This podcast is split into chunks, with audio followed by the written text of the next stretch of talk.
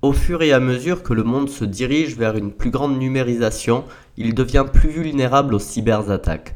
Comme cela a été démontré plus tôt ce mois-ci lorsque la cyberattaque mondiale WannaCry a visé plus de 10 000 entreprises, touchant plus de 200 000 ordinateurs à travers le monde.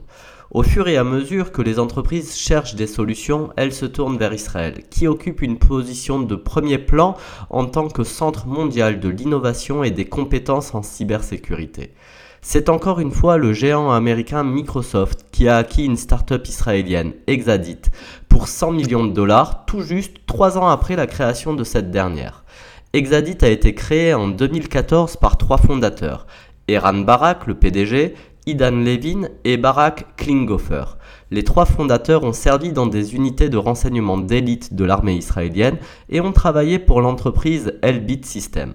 Exadit a créé une application qui utilise l'intelligence artificielle pour s'intégrer aux outils de détection de cybersécurité déjà existants, tels que les pare-feux et les systèmes de cyberalerte de Checkpoint Software ou encore ceux de Kaspersky Labs par exemple, afin d'enquêter et de suivre chaque alerte.